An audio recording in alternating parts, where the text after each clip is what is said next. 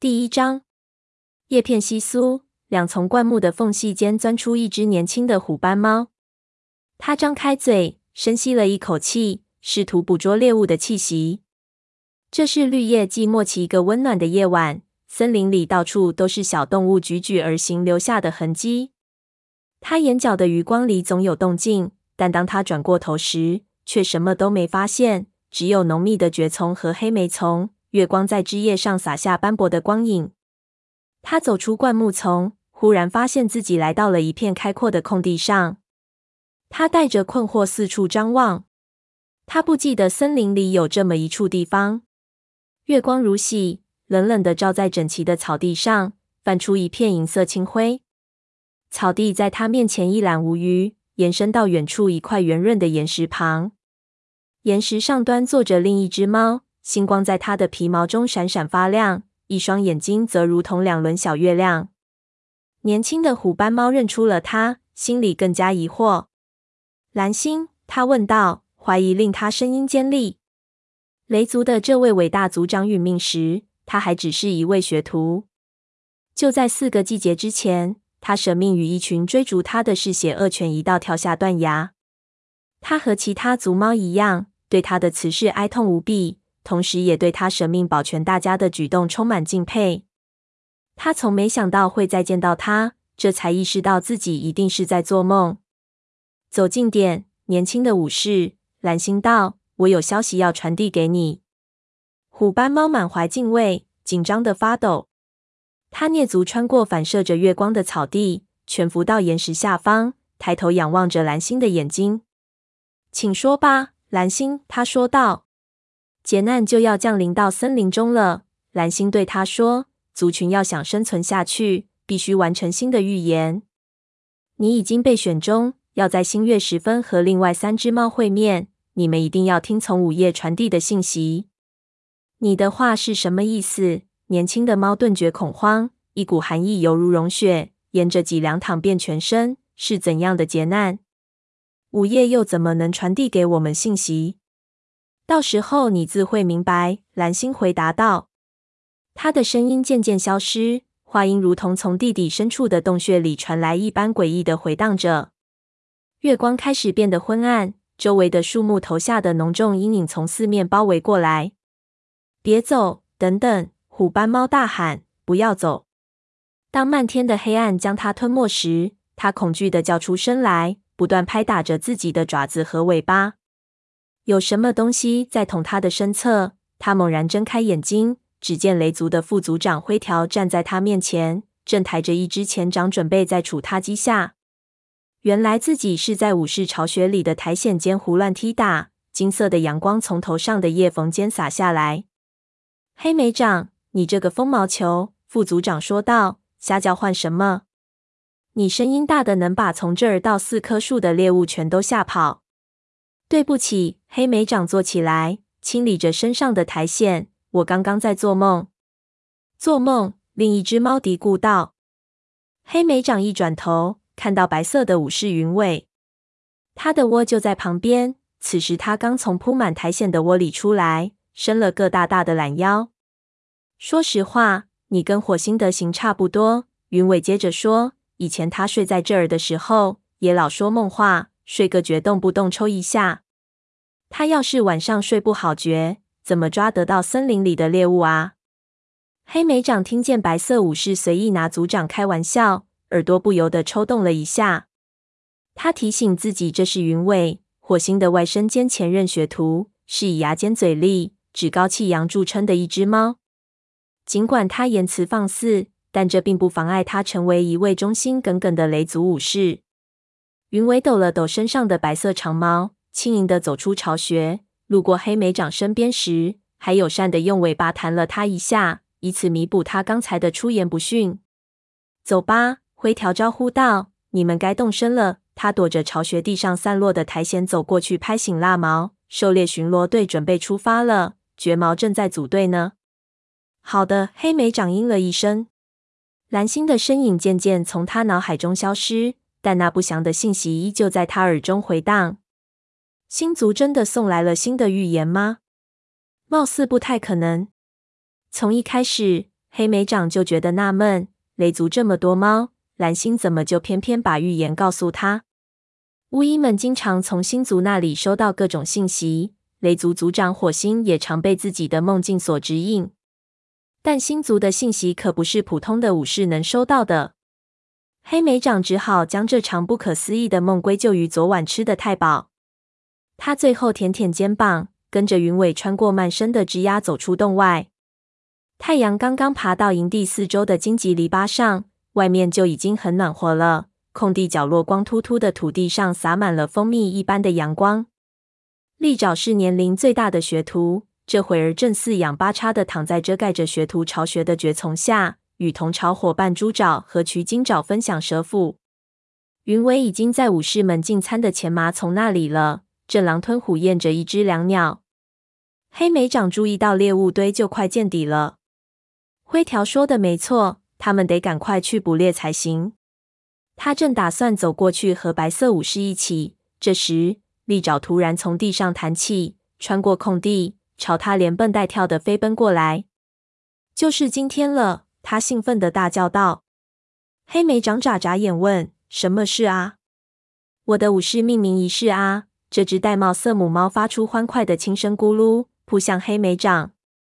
这猝不及防的攻势令黑莓长一下子翻倒在地。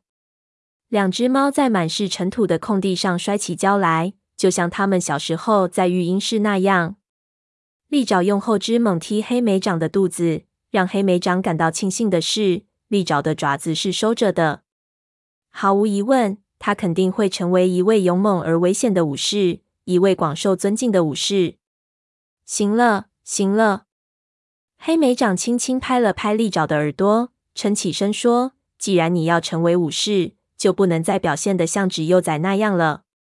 幼崽皮毛纷乱、沾满灰尘的利爪一屁股坐到黑莓长面前，愤愤不平地开口说道：“说我才不是呢！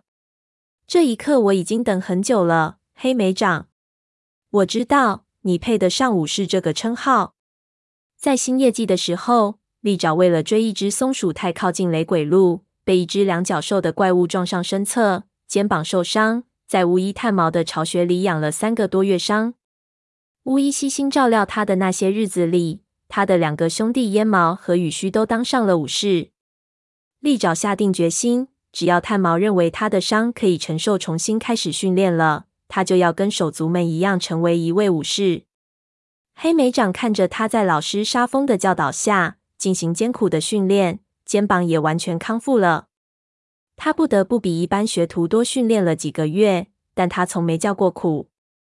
他的确配得上得到自己的武士命名仪式了。我刚把新鲜猎物拿去给香薇云了，他对黑莓长说：“他的幼崽好可爱。”你去看过了吗？还没呢。黑莓长答道：“香薇云前一天刚产下第二窝幼崽，现在就去看看吧。”利爪催促道：“离出去捕猎的时间还早。”他跳起身，又朝旁边轻巧跃开几步，好像浑身有使不完的劲儿一样。黑莓长朝育婴室走去，育婴室就藏在营地中央附近黑莓丛深处。他挤进狭窄的入口，荆棘上的刺扎到了他宽阔的肩膀，令他不由得瑟缩。育婴室里既温暖又安静。香薇云侧卧在铺着厚厚苔藓的窝里，一双绿眼微光闪动。慈爱的望着三只幼崽，舒适的蜷伏在他身边。有一只幼崽跟他一样是浅灰色的，另外两只棕色虎斑猫则像他们的父亲橙毛。橙毛也在育婴室里，他缩着脚掌蹲在香薇云旁边，不时用舌头怜爱的舔舔香薇云的耳朵。嗨，黑莓长，你来啦！橙毛跟年轻的武士打了声招呼。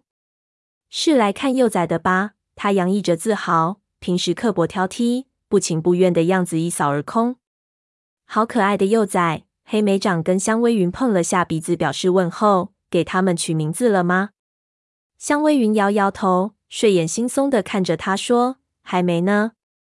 取名的时间多的是。”雷族年纪最大的猫后金花在铺垫上开口道：“她也是黑莓长的母亲，不过现下并没有自己的幼崽需要照顾。”但她早就决定不再担任武士之职，要留在育婴室里帮忙照顾族群新成员。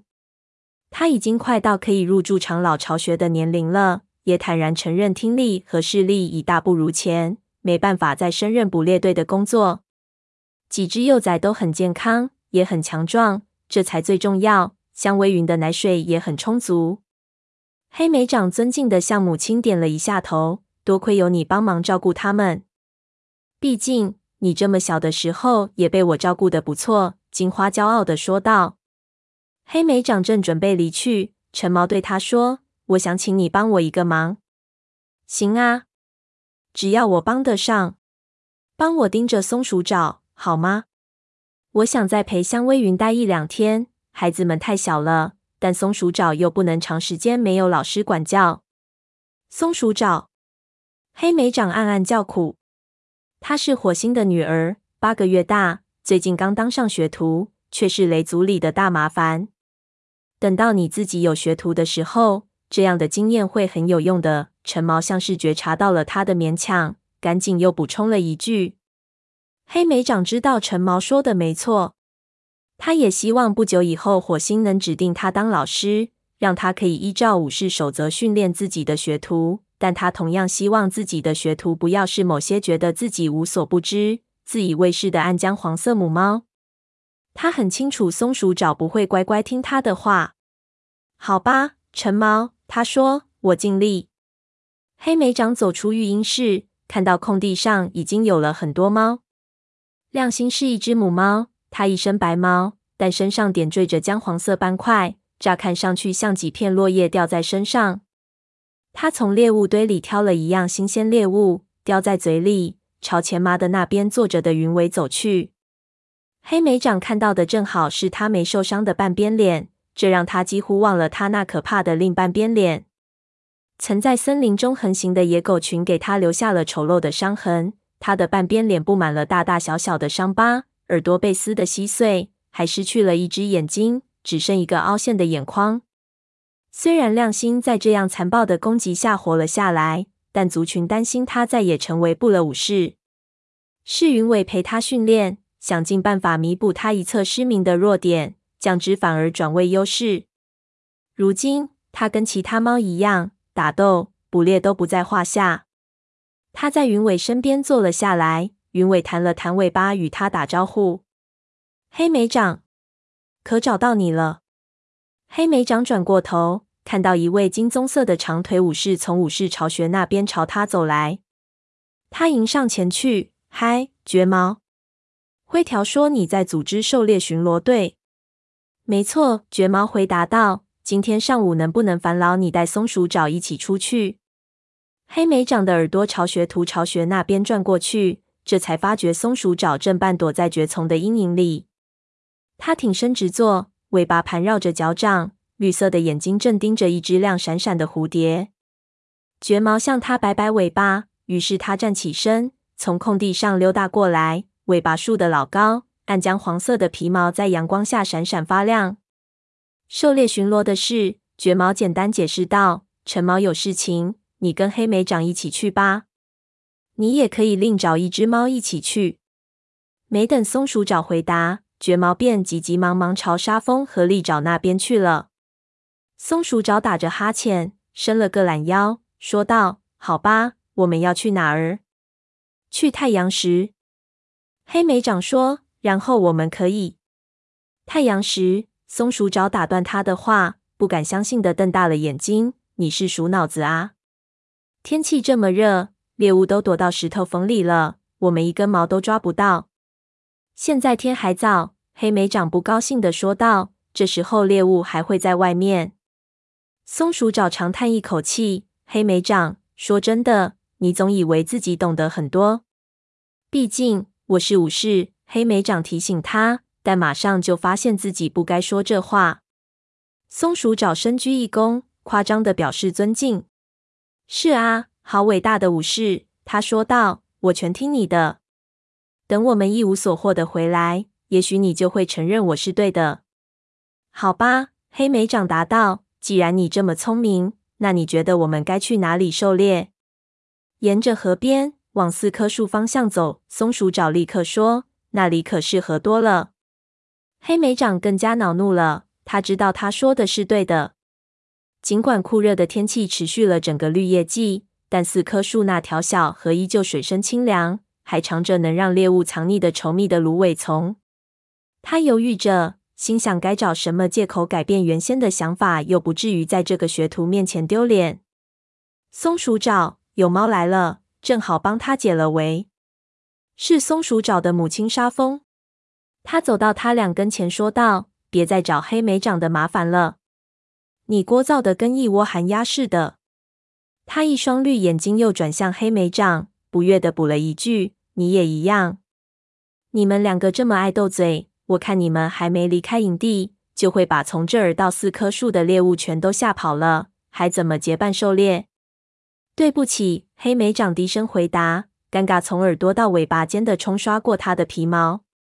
你是武士，应该比他更懂事才对。去问问云尾，看你能不能和他一起狩猎。至于你，沙蜂对女儿说道：“你还是跟我和利爪一起去狩猎吧，绝毛不会反对的。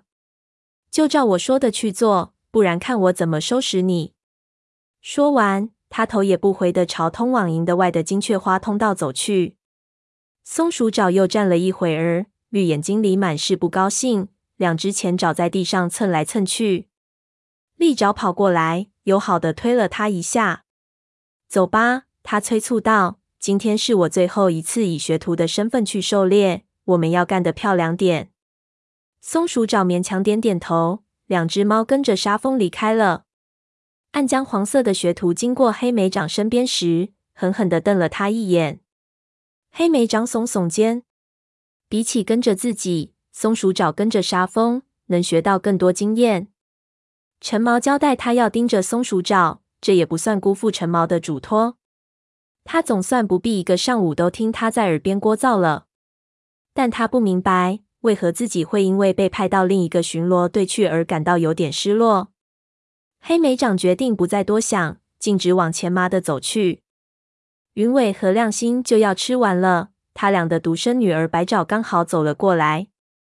黑莓长走近时，听见白爪问：“你们要去狩猎？带我一起去可以吗？”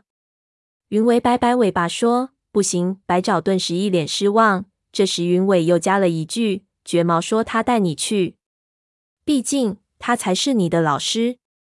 绝毛跟我说你表现的很棒，他为你感到骄傲。”亮星咕噜着说道。白爪听了，眼睛一亮。那太好了，我去找他。云尾爱怜的用前掌拍拍女儿的耳朵。白爪兴奋的摇着尾巴冲了出去。黑莓长希望云尾和亮星不是想要单独出去。我能跟你们俩一起去吗？他问。好啊，一起来吧。云尾回答道。他跳起身，向亮星点点头。于是三只猫一起快步穿过空地。往金雀花通道走去。就在黑莓长快要走入浓密的尖刺间时，他回头看了一眼身后的营地。整个营地十分安详，每只猫看起来肚子都饱饱的，一个个毛光水滑，深信自己的家园安全无虞。蓝星跟他说的话又在他脑子里响起：真的会有大灾难降临到森林里吗？不祥的预感令他皮毛倒竖。关于那个梦。他决定不跟任何猫提起，他只能说服自己，那场梦没什么意义，根本不会有什么新预言来打乱森林里他们习以为常的平静生活。赤日炎炎，在树梢上空吐出烈焰般的光热，投下横穿空地的长长树影。黑莓长伸了个懒腰，心满意足地长出了一口气。经过一天漫长的狩猎，他累坏了，但填饱肚子万事足。新打来的猎物够全族吃饱，还有富余。今年的绿叶季持续的时间比大家记忆中的任何一年都要久，也要更热。幸好森林里猎物多的是，四棵树周边的小溪里水源也很充沛，真是美好的一天。黑莓长心满意足的想，生活就应该这样。族猫都开始往空地上走，围在高岩下。黑莓长知道举行利爪的武士命名仪式的时间快到了，他径直往高岩走去，坐在香微云的兄弟蜡毛身边。蜡毛冲他友好地点点头。灰条也早已在岩石下方坐定，一脸骄傲，好像是他自己的学徒要被授予武士称号似的。灰条有两个孩子，但他们都在河族长大，因为他们的妈妈是河族猫。灰条在雷族没有孩子，但他乐于关心年轻一代的成长。黑莓长看着巫医炭毛带着学徒坐到副族长的身边，他的学徒叶爪是松鼠爪的姐姐。它跟松鼠爪长得一点也不像，叶爪更娇小轻盈，有浅褐色的皮毛，脚掌是白色的。姐妹俩的个性也完全相反。此时，叶爪安静的坐在那儿，侧头听老师和副组长讲话。黑莓长不止一次忍不住想，他的妹妹松鼠爪从来都是喋喋不休，她怎么会这么安静和专注？终于，族长火星从高岩另一侧的巢穴里出现了。他是指强壮精瘦的武士，皮毛在落日余晖的映衬下，散发着火焰般的光芒。他和灰条说了几句话，便绷紧肌肉，纵身跃到高岩顶端。雷族同胞们，他大声宣布，请所有能独立狩猎的猫到高岩下集合，参加族群大会。大部分猫已经在场了。随着火星的声音在会场上空回荡。少数未到场的猫也赶紧走出巢穴，参加大会。最后出来的是利爪和他的老师沙风。利爪玳瑁色的皮毛显然刚刚精心梳理过，白色的胸脯和四爪如雪闪耀。他穿过空地，琥珀色的眼里透着骄傲与掩饰不住的兴奋。沙风站在学徒身边，洋溢着同样的骄傲。黑莓长知道，当年。这只姜黄色母猫看到自己的学徒受重伤倒在雷鬼路上时，是多么的心痛。师徒俩靠着极大的勇气与毅力，才迎来了这场武士命名仪式。火星从高岩上跳下来，迎接学徒与他的老师沙风。他遵照族群传承下来的仪式语句，郑重开口：“你认为这位学徒够资格成为雷族武士吗？”沙风低下头回答道。他会成为一位能让整个雷族引以为荣的武士。火星抬头仰望银毛星带在夜空中现出的第一批星辰，说道：“我，火星，雷族族长，恳请武士祖灵低头看佑这位学徒。”他洪亮的声音在场地上空回荡，整个族群肃穆寂静。他通过艰苦训练，完全理解了崇高的武士守则。现在，我将他作为武士推荐给你们，然后。他转身与利爪目光相接。利爪，你愿意遵守武士守则，保卫这个族群，即使牺牲生命也在所不惜吗？黑莓长回忆起当年自己在武士命名仪式上的心情。他看到利爪全身颤抖，充满期待的扬起下巴，清晰的答道：“我愿意。”那么，我以星族的名义授予你武士名号。利爪，从现在开始，你的名号叫利尾。星族将以你的勇气和毅力为荣，让我们欢迎雷族的这位全能武士。火星上前口鼻轻触利伟的头顶，利伟则满怀敬意的舔舔他的肩膀，然后慢慢退后。其他武士全部拥上前来向他道贺，呼唤他的新名字——利伟。利伟，他的两个哥哥烟毛和羽须最先围过来，眼里闪烁着骄傲。他们的妹妹终于也加入他们的行列。成为武士了。火星等到喧闹声平息后，又开口说道：“立伟，依照传统，今晚由你来守夜，保卫整座营地的安全。”就在我们睡得正香的时候，云伟加了一句。组长警告性的瞪了他一眼，但没说什么。其他猫纷纷让出一条路，簇拥着立伟走到空地中央。立伟坐下，尾巴盘过来包住脚掌。仰望着夜幕笼罩的苍穹，银毛星带的光芒越发耀眼了。仪式结束后，其他猫都走进了阴影里。黑莓长伸展身体，打了个哈欠。他本来也打算回到自己舒适的巢穴里，转念又想，在空地上享受一下温暖的夜色也不错。迄今为止，没有迹象表明别的猫做过那个令他心烦意乱的梦。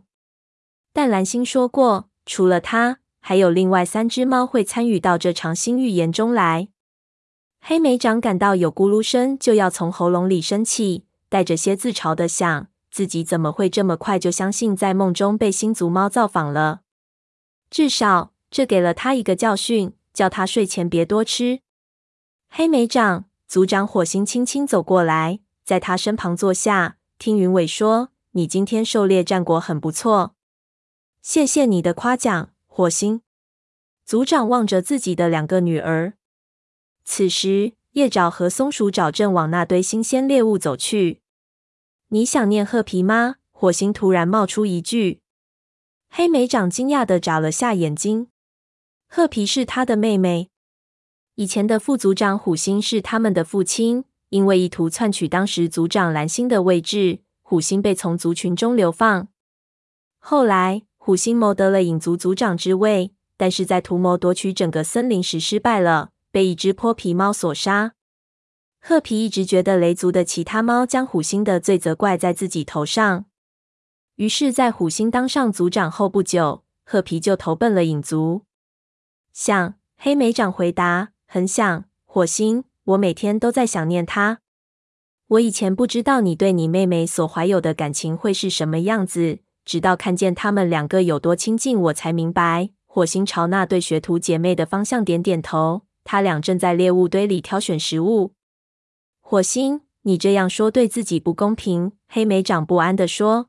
“毕竟你也会想念你的姐姐，是不是？”他大胆地加了一句。火星出生时是一只宠物猫，直到后来加入雷族。他的姐姐公主至今仍和两脚兽生活在一起。火星偶尔也会去探望他。黑莓长了解他们有多关心彼此。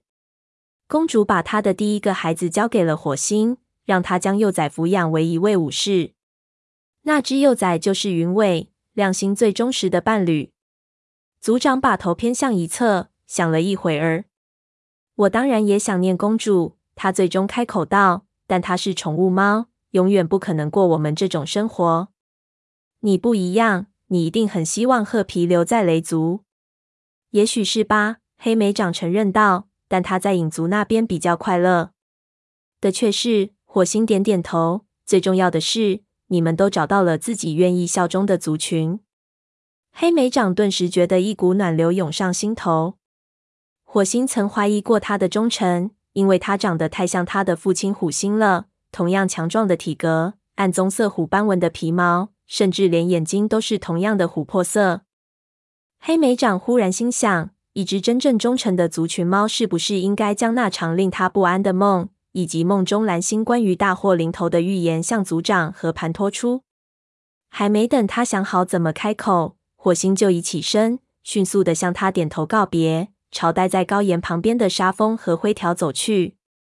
黑莓长差点就跟过去，但脑子里有一个声音在提醒他：如果星族真的想向大家发出大祸将临的预警，绝不会挑他这样年纪最轻、最没经验的武士。他们会先告诉巫医。或直接告诉族长，火星和炭毛显然都没接到任何预警，不然他们一定会告诉大家该怎么办。别再胡想了，黑莓长再次对自己说，没什么好担心的。